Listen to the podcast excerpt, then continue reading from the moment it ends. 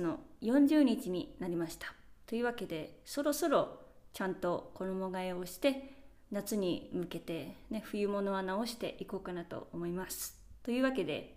スペインにはですねどうやら5月の40日という表現を使った慣用句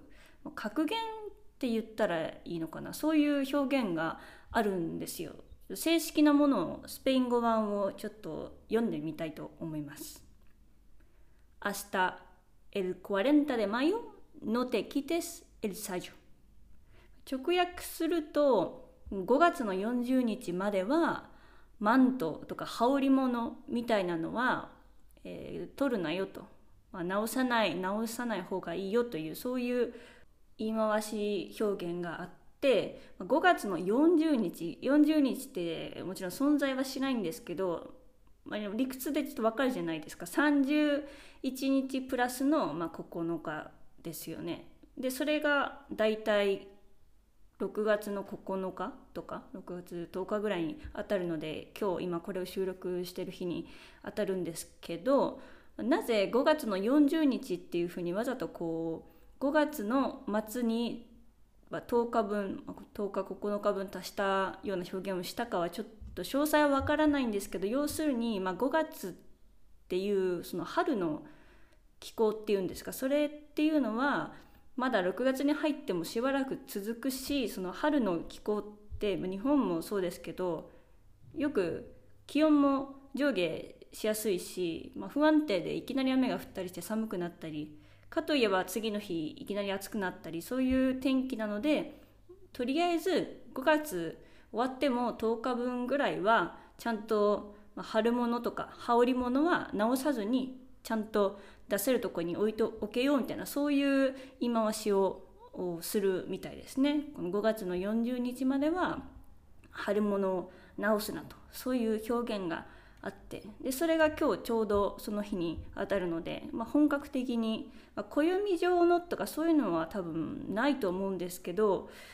実際30度超えたんですよね今日たまたま。で雨がしばらく続いていたっていうのもあってやっぱりこの言い回しは正しいというか実際に天気がいきなりこうカラッと天気が晴れて30度に上がってきてもうさすがにジャケットはいらないかなっていう感じになったので夏物をねちゃんと、えー、出して冬物春物はきちんと直しちゃおうかなと思います。まあ、正直この5月の40日まで春物とか羽織物を直すなっていう表現ってどこの地区に当てはまるかがちょっとハテナなんですけどスペインっていうて土地でかいので北と南じゃ全然気候違うし内陸部でもまた全然違うので少なくとも私が住んでるバレンシア州にこの、えー、表現は、まあ、合ってるんじゃないかと思いますね。でね、まあ、記事を見つけたのでもう少し紹介したいんですけどこの表現がいつ頃出てきたかっていうのがあってでこの概要欄にもリンクを貼っている記事のスペイン語文をちょっと読み読み上げますけど最後の方にですね Sobre el origen del refrán, cabe destacar que este ya se pronunciaba oralmente hace varios siglos atrás. La primera referencia escrita aparece en 1896 en el libro Los refranes del almanaque. Abro paréntesis, página 108 del folclorista sevillano Francisco Rodríguez Marín en la siguiente forma, dos puntos. Hasta el 40 de mayo no te quites el sayo. Y si vuelve a llover, vuélvetelo a poner. こういう風にまとめてあって、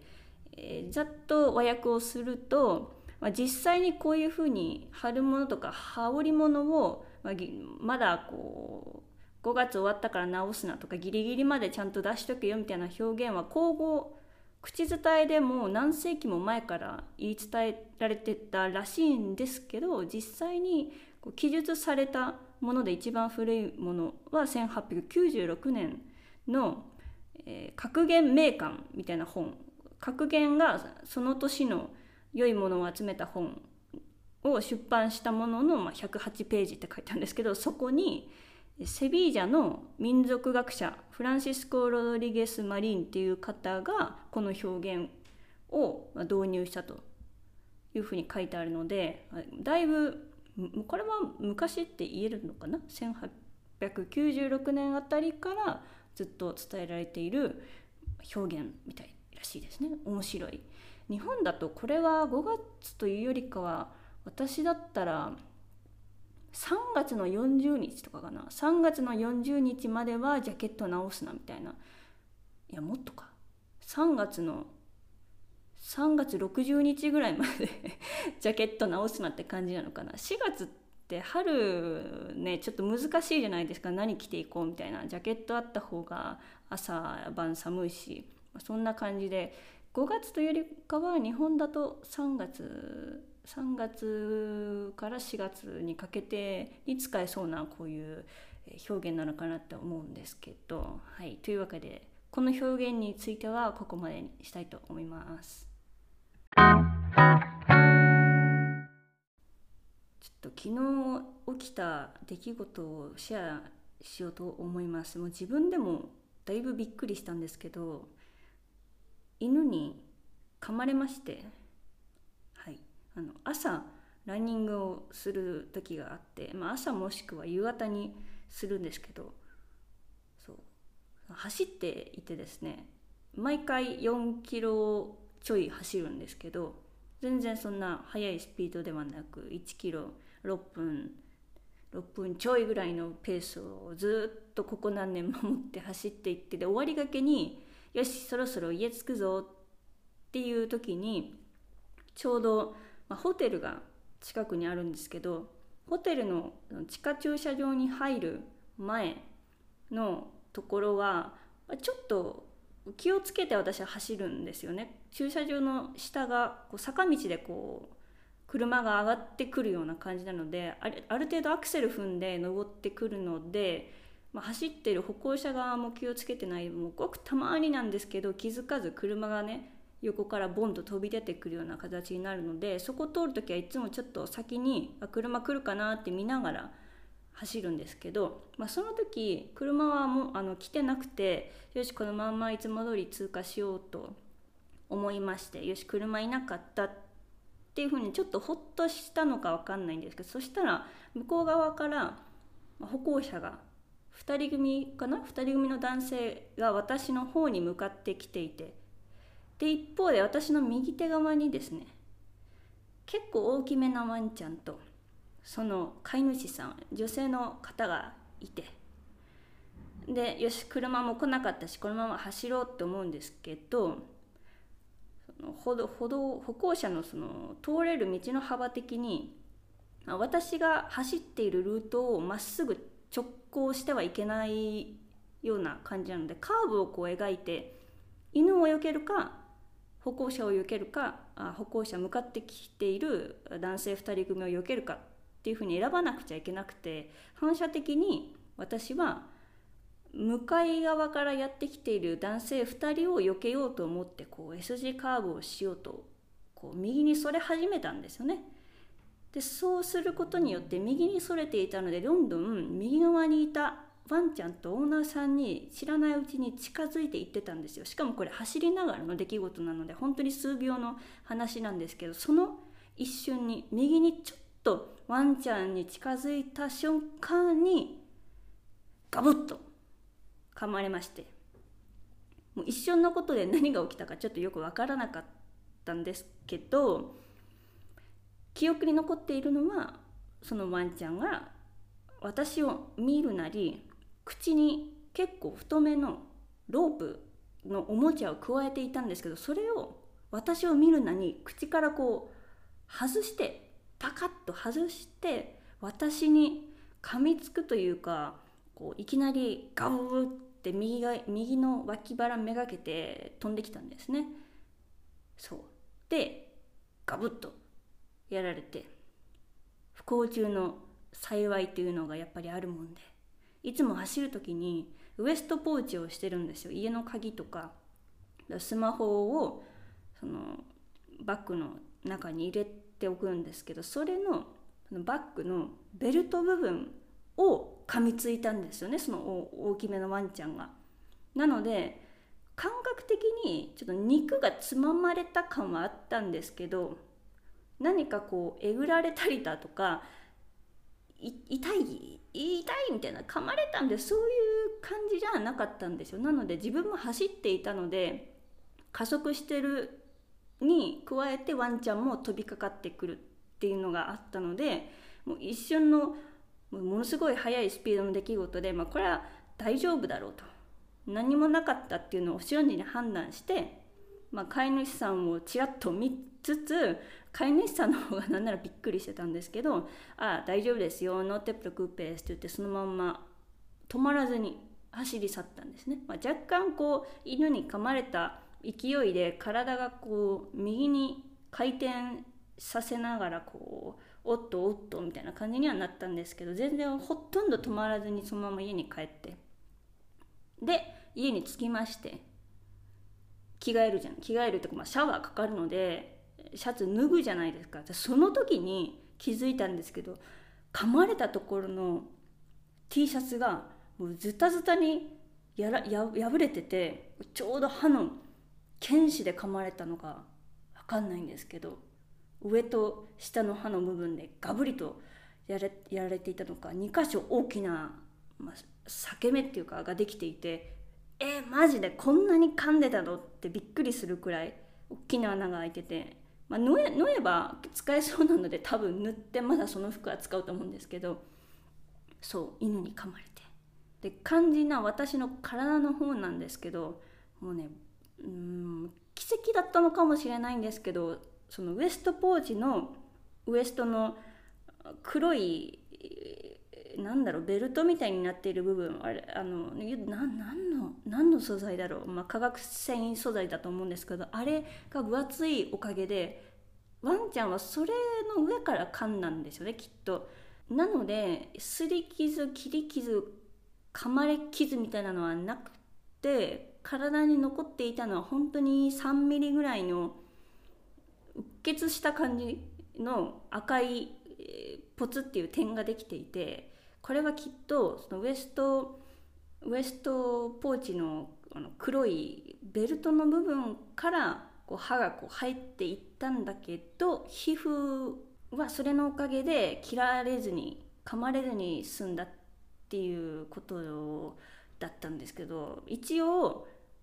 赤くはなっていたのでとりあえずすぐ消毒はしてでもこれはうっ血しているだけだから大丈夫だろうと思って、えー、そのままなんですけどもしこれがね本当にマジでガブリといかれてたら多分結構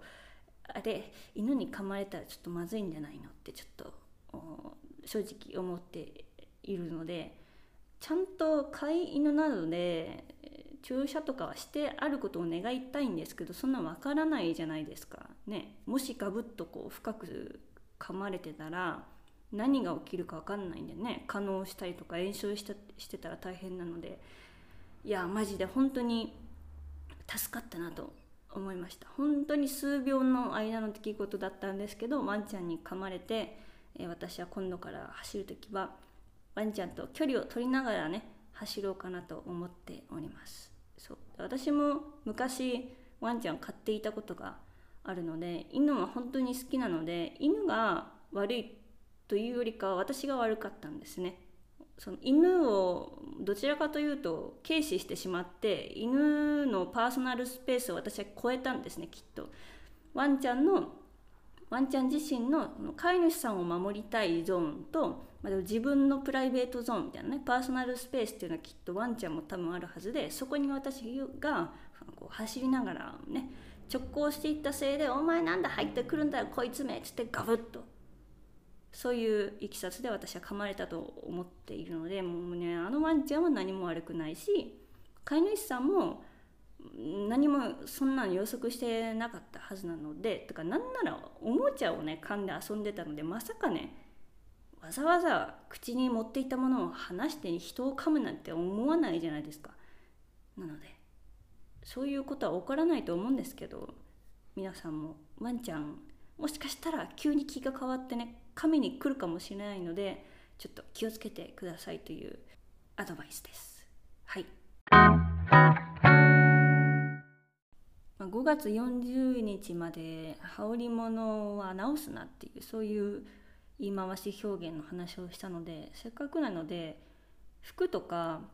そういうファッションにまつわる話をしようかなと思いますスペインに住み始めてもう6年ぐらい経っちゃってるんですけどずっとバレンシア州、まあ、主にバレンシア市と、まあ、バレンシア市郊外に今住んでるんですけど気候が慣れてくるわけですよだんだん。毎年こういうふうに気温が変わっていってこの時期はものすごく暑くて冬はこれくらいの寒さでっていうふうに毎年同じようなもうローテーションになるのでライフライフスタイルじゃないな。そういうファッションとか服をどういうものを着るかっていうのももう割と当たり前にこれをじゃあ着ようかみたいな。冬時期はこれくらいの寒さだから、まあ、マフラーあった方がいいなとかそういうのもよもう普通に当たり前に分かるようになってるんですけどやっぱり初めて来た年1年目はそんなのもいまいちよくわからないんですよ。ただ数字でバレンシア冬の気温バレンシア7月の気温って調べてわ3035度くらいまで上がるんだとかな分かったところで数字で想像する温度と実際に日光を 直射日光を浴びる時に感じる体感温度がまた全然違うし湿度も日本と全然違うし最初の1年は結構戸惑ったといったら確かに戸惑って何をまず持っていったらいいかも分からず何を買っておけばいいのかも分からずなんなら初めて来たのは6月だったのでスペインの地中海側の6月ってもうだいぶ暑いんですよ。私が到着したのが6月の後半ぐらいだったんですけどめちゃめちゃ暑くて私服装間違ってて初めてバレンシアに上陸した時にその時に日本で流行っていたあもうやばい。名前が出てこないけどあれなんて言った？あのズボンが足首に向かってめちゃめちゃこうしっかりえー、バッと広がっていくあれなんて言うんだっけあの柔道のさ袴みたいな形になるズボン。うわ名前が出てこないけど分かってもらうとしまして。そうそういうこうね足先の方がボッと広がるタイプの ズボンみたいなの履いてたんですよ。もう大間違いでめちゃめちゃ暑くて耐えられなくてこんなん着てらんないってなって急いで短パンを H&M にとりあえず買いに行った。それくらい暑かったんですよ。数字だけ見てあこれくらいまあいけるっしょ。湿度も日本と全然違うしと思ってたらそんなん大嘘でして。夏は暑い時は本当に暑い。湿度も確かに日本と比べたら少ないですけど暑い時は暑いしで冬もまあなんかバレンシア地方って温暖な感じするしこれワンチャンねダウンジャケットいらないんじゃないって思ってたの。またこれ大間違いで普通にダウンジャケットいるしマフラーもあった方が、えー、いい時は全然あったしそんな感じで1年目はね大変だったんですよ。でもう一つあとこれは結構年数かかったんですけど靴選びは安定するまで時間がかかりましてまあ、なんでかというと結構歩くような生活に変わったからですね日本にいた時は公共交通機関たくさんあるので移動手段確かに歩きますけど移動してる最中は電車の中バスの中止まってるじゃないですか。でもバレンシアに特に市内に住んでいた時は結構コンパクトな街なのでどこでも歩いて行けるしちょっと時間もかかるけどビーチまで行こうと思えば1時間弱ちょっと早歩きで歩けば到着できるので、まあ、わざわざなんか乗り方もよく分かんないバスに乗るくらいだったら街並み楽しみながら歩こうと思ってそういうのがこう重なっていくうちに歩く習慣ができていって自転車とかもレンタサイクルバレンシア市が出してるものもあるんですけど自転車も乗らずに基本的にもう歩こうっていう風になっていってから問題になってきたのが靴選びだったんですよ。で最初行った時スニーカーで行ったんですけどスニーカーでもカジュアル使いのこう街をあれなまたまたなんかカテゴリーの名前が出てこないんですけど走る用のメッシュとかのスニーカーではなくてちょっとこうおしゃおしゃれというか普通の私服に似合うようなタイプのちょっと厚めの生地のナイキだったのかな？なんかそういうスウェード生地がついてたようなちょっと夏場は暑いかもしれないみたいなそういうスニーカーで行ったんですよね。でクッションはそれなりにあるので長時間歩いていていてもこう足の裏が痛くなったりするってことはなかったんですけど問題は夏場は暑いから蒸れやすいと。そう。でそこで私はあじゃあとりあえずこれはいかんってなってメッシュのメッシュのスニーカーを新しく買い足したんですよ。メッシュならね頑張って一生懸命歩いた時でもすぐに乾いてくれるしあと軽いしいいんじゃないかなと思ってメッシュに変えまして。もう悪くはなかったんですけど歩き方の問題なのか、まあ、足の形状なのか次の問題が起きましてメッシュの靴って先っちょが本当にすぐ破けちゃうんですよ。親指の部分が特に。ねサイズが合ってないっていう問題ではなく多分多分当たってる時間というか、まあ、歩き方もあるんでしょうけど、まあ、摩擦とあと物に当たるなりしてどんどんこう穴がね見えてくるんですよね。メッシュの生地なので薄くて乾くのはいいんですけど穴がねどんどん開いてくるのが分かってあやばい穴開いちゃうよってなって最終的に穴開いちゃってすぐ使い古しちゃってでそこに穴開いたらもう使えないのでポイするしかないじゃないですか。なので次のメッシュの新しいのを買ってで2代目のメッシュはまたま違うモデルではあるんですけどよくあるこう全面メッシュな感じのスニーカーを履いてたんですけど、まあ、それも良かったのは良かったんですよね。でその後もいろいろいろいろなスニーカーを試しに試してでもなかなか自分に合うのがなくてやっぱりたくさん歩くわけなので歩いてる時間やっぱり消耗していくわけですよ靴が。でスペインはそういう歩く文化がたくさんある国だと私は思っているので靴屋さんに置いてあるスニーカーの数は結構それなりに多い方だとは思ってはいるんですよ。なんですけどなかなか自分の足に合うものが見つからないのとあと機能性そういう汗汗かいた時にすぐ乾いてくれるそこまで重たくないあとクッション性があるとかそういうのをいろいろ考慮して自分にちゃんと合うものそれと、ちゃんと長持ちしてくれるものっていうのをいろいろ考えるとなかなか出会うものが見つからなくて最終的に落ち着いたのがアシックスのスニーカーでございます。よ Japanese brand made in Japan。イエーイ。もう本当に片っ端からデパートの合いそうなスニーカーを履いては試して歩いても、う、これじゃないあれじゃないこれじゃないあ値段が高すぎる。うんこれはいいけど色がデザインが嫌いとかそういうのをややっていってやっと見つけたのがアシックスのもう日本製の私の足に合うランニングスニーカーでございます。そうもうもうガチランニングスニーカーなんですけどもうオールインワンで面倒くさいから走りに行く時もそれだし買い物に行く時もそれだし、えたまに面倒くさい時はそれで仕事も行っております。でも1個で済むからすごく便利。私はすごく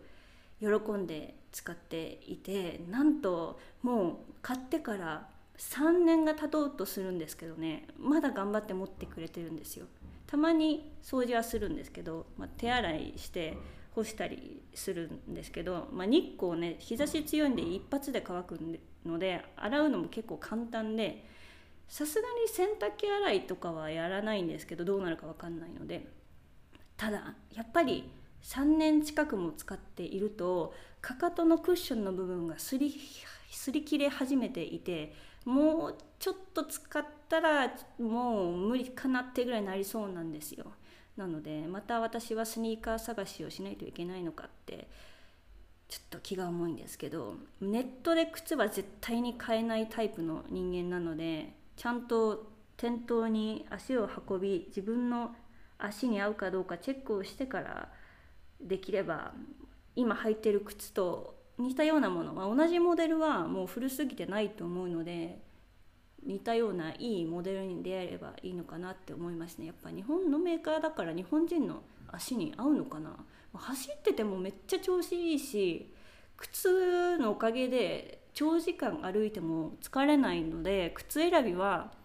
街をたくさん歩く都市。ん？街をたくさん歩く都市、うん、たくさん歩くような都市に住んでる人は靴選びは真面目にちゃんとデザイン性よりも機能性とかそういうのを考えて選んでほしいかなってちょっと言いたいですね、うん、靴選びは